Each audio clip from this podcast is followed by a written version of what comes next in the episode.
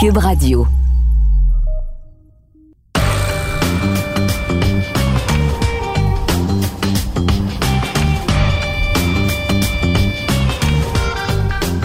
Cette semaine, au balado du champ gauche, que s'est-il passé avec Gonzaga en finale de la NCAA? Après trois saisons, les Jets démissionnent sur leur jeune quart Sam Darnold. Et au baseball majeur, un bon départ pour les Blue Jays, les Phillies et les méchants Astros.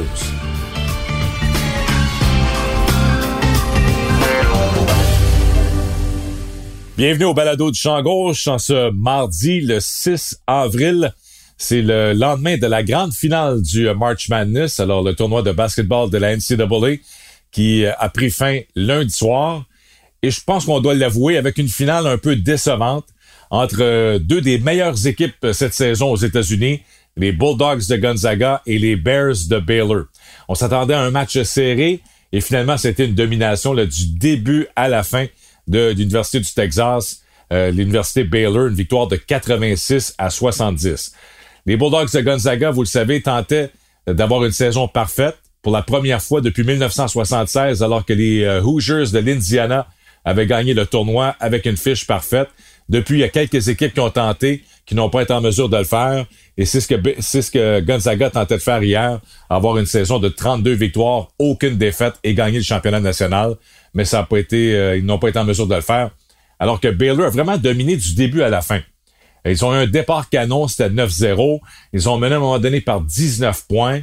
À la mi-temps, Gonzaga avait euh, rétréci l'écart à 10, mais Gonzaga n'a jamais été en mesure vraiment d'avoir une bonne séquence en deuxième demi et de revenir dans le match. Ça semblait être une équipe fatiguée. Et pourquoi? Ben, je pense qu'il faut regarder ce qui s'était passé samedi, alors qu'on avait joué un match très émotif, euh, un des meilleurs matchs de l'histoire. Si vous avez une chance de voir le match samedi soir, la demi-finale, entre Gonzaga et UCLA. Euh, je pense qu'on peut dire que c'est un des grands matchs de l'histoire de ce tournoi. Euh, certains disent aussi bon que le match entre Duke et Kentucky, le fameux tir de Christian Leitner en 1992. Euh, alors c'est un match qui va passer à l'histoire, mais malheureusement, je pense que Gonzaga a tout donné samedi et en, moins de, de, 48 heures de revenir sur le terrain maintenant lundi soir contre une très bonne formation, celle de Baylor on n'avait plus vraiment d'essence dans le réservoir. Les statistiques l'indiquent également. Regardez, Baylor a réussi 10 tirs de 3 points en 23 tentatives. Gonzaga en a réussi 5 en 17. Les rebonds, c'est du 2 pour 1. Baylor a dominé euh, au chapitre des rebonds. 34 rebonds pour Baylor, 17 pour Gonzaga. Et les rebonds offensifs, ça a été 14 contre 1. Alors, ça prouve à quel point physiquement euh, les, euh, les, les, joueurs de Baylor ont dominé ils étaient beaucoup plus forts physiquement euh, que les joueurs de Gonzaga. Alors, euh, les, euh, les Bears de Baylor, première fois qu'ils remportent le championnat national de la NCAA. Et ce sont les nouveaux champions, alors que Gonzaga, malheureusement, toujours en quête d'un premier titre. Mark Few, l'entraîneur-chef, fait de l'excellent travail avec ce programme depuis des années, mais on n'est pas en mesure d'aller chercher les grands honneurs. On croyait que c'était la bonne, mais comme je le mentionnais tantôt, je pense qu'on a tout laissé sur le terrain samedi. Juste pour revenir au match de samedi soir, euh, ça a été une performance assez impressionnante. On s'est dirigé en prolongation. Et là, en, prolongation, c'était 90 à 88 pour Gonzaga. Johnny Juzang réussit euh, le panier, saisit son propre rebond, réussit le panier pour créer l'égalité. 90-90. Juzang, d'ailleurs, qui a été un joueur spectaculaire pour les Bruins de UCLA pendant ce tournoi. 29 euh, points lors de la demi-finale samedi. Euh, a eu près de 150 points lors du tournoi pour les Bruins. Alors, un joueur vraiment impressionnant, euh, Johnny Juzang. Là, c'était 90-90. Et là, on n'a pas demandé de temps d'arrêt du côté de Gonzaga. On a immédiatement pris le ballon. On l'a remis en jeu avec trois secondes à faire. Et là, d'un bout à l'autre, Jalen Suggs traverse la ligne du centre. Il va d'un tir et réussit le panier de trois points pour la victoire. 93-90, la marque finale un des meilleurs matchs, comme je le mentionnais. La plupart des experts, j'écoutais euh, Jay Billis d'ESPN après le match samedi, euh, Bill Raftery de CBS, même euh, Vern Lundquist, l'ancien descripteur de CBS, qui disait que selon lui, c'était probablement même meilleur que le match euh, Duke-Kentucky, le fameux match de Christian Leitner. Alors vraiment, un tout un match samedi, mais je pense qu'on a eu la finale, finalement, avant la finale. Ça me faisait penser des années où euh, la finale d'association dans l'association nationale ou dans l'association américaine, les matchs étaient meilleurs que le Super Bowl finalement. C'est un petit peu ce qu'on a vécu avec la présentation de la finale lundi soir à Indianapolis et cette victoire de Baylor. Victoire convaincante du début à la fin, ils ont dominé 86-70. Les Bears de Baylor sont les nouveaux champions de la NCAA. Ça avait été quand même plutôt tranquille dans la NFL au cours des euh, derniers jours. Et là, lundi en après-midi, on apprend cette euh, transaction importante entre les euh, Jets et les Panthers de la Caroline. Les Jets qui échangent finalement leur corps arrière Sam Darnold aux Panthers en retour de trois choix repêchage, un choix de sixième ronde cette année, ainsi que des choix de deuxième et quatrième ronde en 2022. Donc, je pense pas qu'on peut dire que les Panthers ont payé trop cher pour obtenir un, jeune corps en Sam Darnold qui a encore, selon moi, euh, beaucoup de potentiel, qui avait besoin justement de ce changement de décor. Alors, je pense que ça va porter fruit pour euh, Sam Darnold. Il est âgé de 23 ans seulement. Il va avoir 24 ans au mois de juin, donc pour la prochaine saison. Il a déjà été partant pendant trois saisons avec les Jets. Euh, s'affiche avec les Jets en trois ans, a raté quelques matchs en raison de blessures, mais c'est 13 victoires, 25 défaites. 60% de passes complétées, ça, je pense que euh, ça laisse un petit peu à désirer. Ça prend une amélioration de ce côté en termes de, pourcentage de passes complétées. 45 passes de toucher, 39 interceptions. Là aussi, c'est un ratio trop élevé. Euh, c'est presque un pour un, la passe de toucher à interception. Alors, faut améliorer ce, ratio au cours des, prochaines saisons. Là, les Panthers obtiennent Darnold et ils ont vraiment deux années pour décider si Darnold peut être un, un arrière numéro un. Euh, le potentiel qu'il avait démontré dans les rangs universitaires avec USC euh, lorsqu'il été un choix de première ronde, de troisième au total par les Jets. Donc, on a cette saison ainsi que l'an prochain pour déterminer si Darnold peut encore être un, un quart étoile dans la NFL. Les Panthers, eux, euh, ont une fiche de 5 victoires, 11 défaites l'an dernier. Teddy Bridgewater n'a pas donné les résultats souhaités, le vétéran, l'ancien des, des Saints de la Nouvelle-Orléans et des Vikings du Minnesota. Mais je crois qu'avec euh, Matt Rule, l'entraîneur-chef, qui en était à sa première saison dans la NFL, et Joe Brady, le coordonnateur à l'attaque, ce duo de Rule et Brady peut vraiment euh, replacer Darnold sur la bonne voie. Ça me fait vraiment penser à ce qui s'est passé euh, récemment lorsqu'on parlait de Carson Wentz qui a été échangé des Eagles aux Colts. Et là, on disait il arrive dans un système parfait pour lui, quitte les Eagles, arrive à Indianapolis avec Frank Reich dans le système des Colts. Euh, ça va permettre à Wentz de relancer sa carrière. Alors, je vois la même chose dans le cas de Darnold. Avec Matt Rule comme entraîneur-chef et avec Joe Brady comme coordonnateur à l'attaque, finalement, je pense qu'on va avoir deux, deux hommes qui peuvent aller chercher le maximum de Darnold. Parce que malheureusement pour Darnold, lorsqu'il est arrivé avec les Jets, sa première année, c'est Todd Bowles qui était l'entraîneur-chef. Lui, c'est un entraîneur qui se concentre sur la défensive et le coordonnateur à l'attaque était Jeremy Bates. Ensuite, Bowles est congédié, Adam Gase arrive, Adam Gase a passé deux ans avec Darnold. On a vu les résultats. Ça n'a pas fonctionné. Gase a été congédié par les Jets. Euh, Doyle Loggins était le coordonnateur à l'attaque.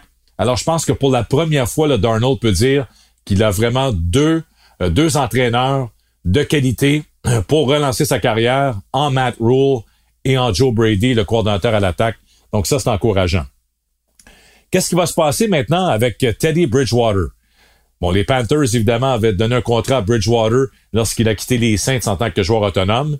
Après un an, on dit finalement, on passe à autre chose. On parlait beaucoup de repêcher un quart arrière tôt en première ronde cette année.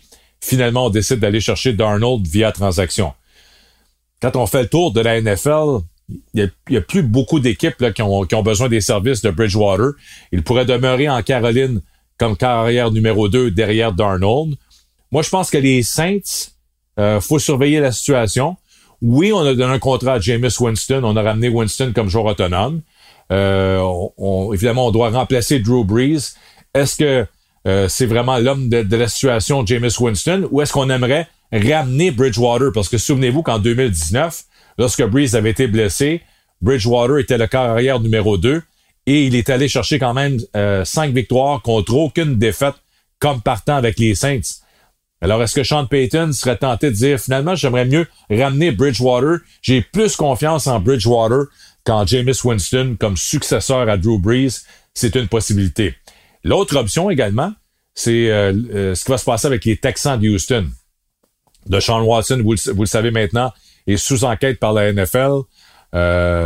plusieurs accusations aux criminels d'agression sexuelle. Alors, si jamais Deshaun Watson est suspendu par la NFL ou tout simplement congédié par les Texans de Houston ou échangé dépendamment de ce qui va se passer avec l'enquête au cours des, prochaines semaines, est-ce qu'on pourrait se tourner du côté de Teddy Bridgewater? Est-ce que ça pourrait être une solution pour les Texans de Houston? C'est ce qu'on verra au cours des, des, prochaines semaines. Mais en conclusion, Darnold, excellent coup euh, pour les Panthers de la Caroline. Je pense vraiment qu'il peut relancer sa carrière avec les Panthers. Et du côté des Jets, mais ça veut tout dire maintenant. On sait qu'avec le deuxième choix total, on va repêcher un carrière. Et depuis le début, on parle de Zach Wilson de l'Université Brigham Young comme euh, prochain carrière partant des Jets de New York. Donc, tout indique que les trois premiers choix seront des carrières. On en a parlé la semaine dernière, mais euh, Trevor Lawrence au premier rang sera repêché par les Jaguars de Jacksonville. Zach Wilson de BYU va aller avec les Jets au deuxième rang. Et en troisième position, euh, ce sera avec les 49ers de San Francisco. J'ai l'impression que c'est Mac Jones que les 49ers vont repêcher. Donc, on devrait avoir trois carrières et possiblement quatre ou cinq là, dans les quoi 7, 8, 10 premiers choix maximum. Alors, ce sera vraiment intéressant à suivre dans quelques semaines avec la première ronde du repêchage de la NFL.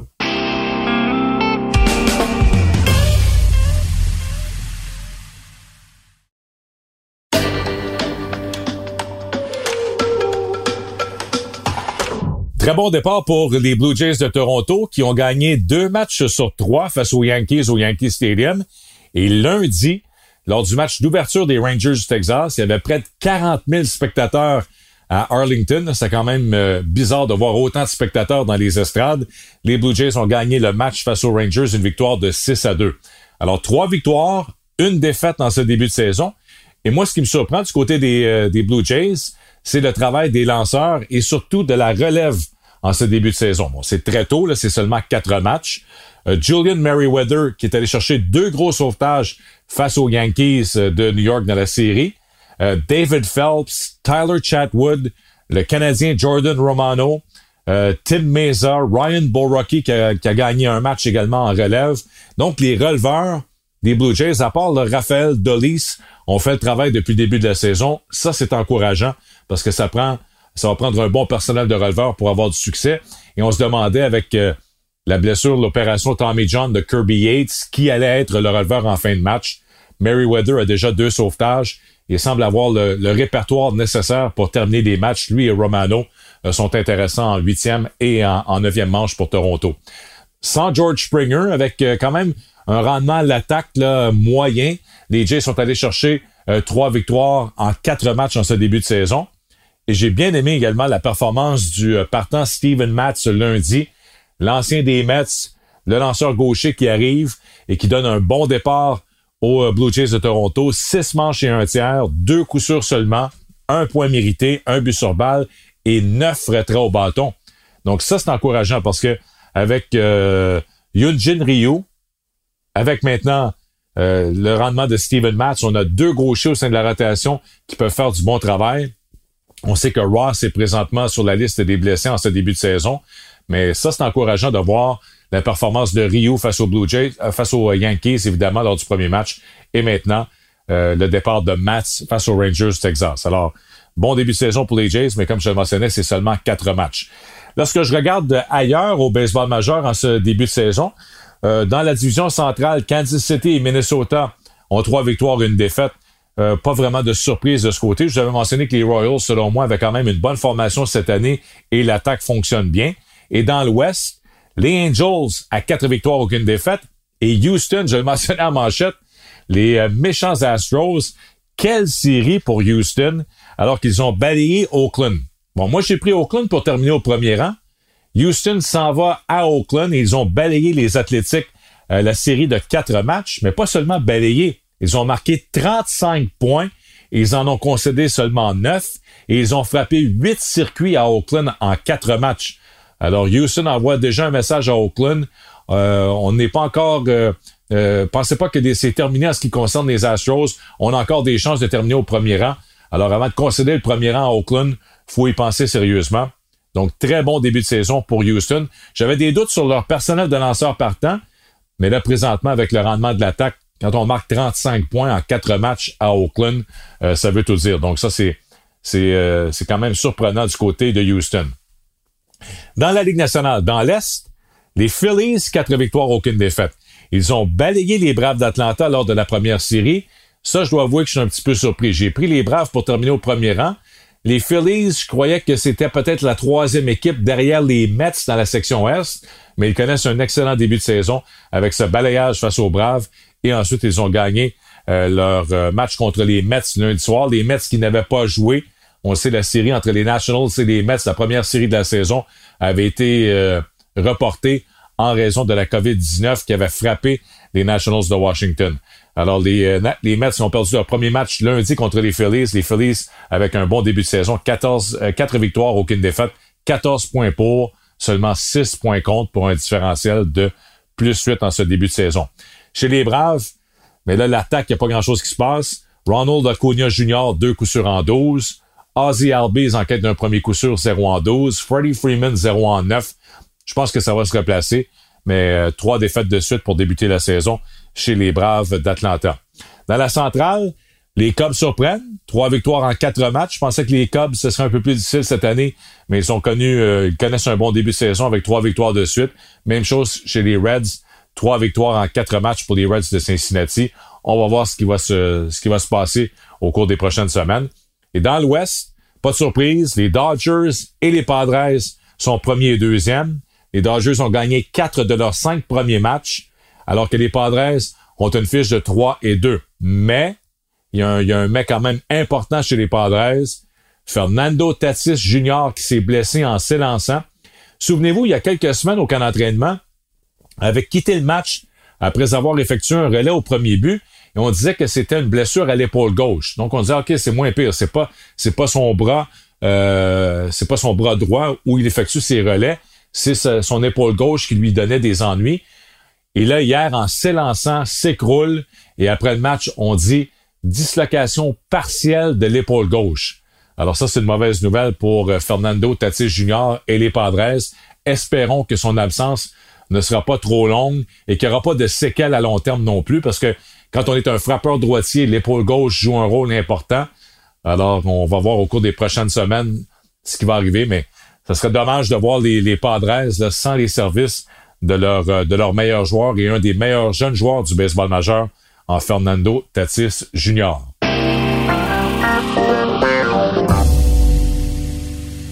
En terminant cette semaine, un petit mot sur la date limite des transactions dans la Ligue nationale de hockey. C'est lundi prochain, le 12 avril. D'ailleurs, il y aura émission spéciale sur les zones de TVA Sport pendant toute la journée. Alors, on sera là pour une couverture complète. Parmi les joueurs intéressants qui pourraient changer d'équipe lundi prochain, on retrouve bien sûr euh, quelques joueurs des Prédateurs de Nashville. Les, les Prédateurs seront vendeurs, même si présentement on se bat pour le, quatrième rang dans la, section centrale. Je pense que les Prédateurs euh, ne peuvent pas compétitionner avec les Panthers de la Floride, avec euh, le Lightning de Tampa Bay dans cette division, ni les Hurricanes de la Caroline. Il y a vraiment un, grand écart entre les, les, trois premières équipes et le quatrième rang. Alors même si Nashville bataille avec Chicago et Columbus, pour la quatrième position. Je pense qu'on sera vendeur lundi lors de la date limite des transactions. Donc, on a Mathias Ecombe. Je pense que dans le cas de Ecombe, étant donné qu'il est encore sous contrat pour une autre saison, les prédateurs euh, ne sont pas obligés de l'échanger. Mais si jamais une équipe est prête à payer le gros prix, oui, on pourrait euh, échanger Mathias Ecombe à une équipe qui aspire aux grands honneurs cette année euh, dans la Ligue nationale de hockey. Les deux joueurs qui devraient quitter, il y a Michael Granlund et Eric Halla puisque les deux sont joueurs autonomes sans compensation à la fin de l'année. Donc, ce sont des joueurs de location et euh, ces deux joueurs pourraient intéresser quelques équipes qui euh, veulent se qualifier pour les séries. Donc, Grandmont et Halla, selon moi, vont être échangés par les Prédateurs de Nashville. Taylor Hall avec les Sabres de Buffalo, évidemment, lui aussi c'est un joueur de location. Il avait signé un contrat d'un an seulement avec les Sabres. Alors, est-ce qu'une équipe pourrait être intéressée euh, par les services de Taylor Hall, un peu comme ce qu'on vient de faire avec Eric Stahl qui a été échangé au Canadien. Taylor Hall pourrait être échangé d'ici euh, lundi prochain. Et surveiller les Devils du New Jersey. Les Devils ont une jeune équipe Euh, il y a beaucoup de, joueurs intéressants. De, je pense que lorsqu'on regarde l'avenir, l'avenir est très prometteur chez les Devils. Et là, on pourrait être tenté d'échanger quelques vétérans pour aller chercher d'autres jeunes joueurs ou d'autres choix repêchage. Je pense que Carl Palmieri est un joueur intéressant pour une équipe qui veut aller loin en série. Souvenez-vous, l'an dernier, les, les Devils avaient échangé Blake Coleman à la date limite des transactions au Lightning de Tampa Bay. Il avait joué un rôle important en série. Palmieri est ce genre de joueur cette année. Et du côté de la ligne bleue, Dimitri Kulikov, le défenseur, euh, lui aussi pourrait être intéressant pour une équipe qui euh, cherche du renfort à la ligne bleue pour les séries d'après-saison. Alors, ce sont les joueurs à surveiller sur le marché des transactions euh, d'ici lundi prochain, la date limite dans la Ligue nationale de hockey. Les Maple Leafs de Toronto, c'est mon équipe à surveiller. Je pense vraiment que les Leafs veulent bouger. On veut obtenir un attaquant pour le top 6. Oui, on a Austin Matthews et Mitch Marner sur le premier trio. On a John Tavares avec William Nylander sur le deuxième trio, mais je pense qu'on veut un autre attaquant euh, pour jouer sur le, premier ou le deuxième trio. On a vu l'expérience des vétérans comme Joe Thornton, comme euh, Wayne Simmons cette saison.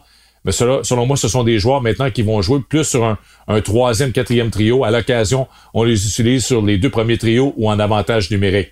Mais Toronto a vraiment besoin d'un autre attaquant dans son top 6 et peut-être également un septième défenseur comme police d'assurance derrière le, groupe de six qu'on a présentement.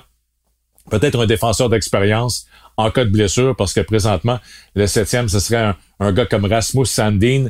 Alors possiblement qu'on aimerait avoir un défenseur avec un peu plus d'expérience à l'approche des séries d'après-saison.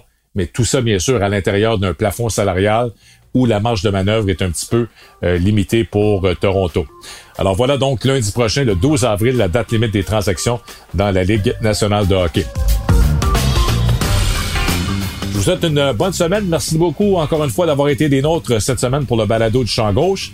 Euh, vous pouvez me suivre sur Twitter, Denis Casavant, arrobas balado du champ avec le chiffre 7, arrobas balado du champ avec le chiffre 7, Denis Casavant sur Twitter. N'hésitez pas à me suivre et euh, si vous avez des commentaires concernant le balado. Alors, bonne semaine. On se donne rendez-vous dans sept jours pour une autre édition du balado du champ gauche.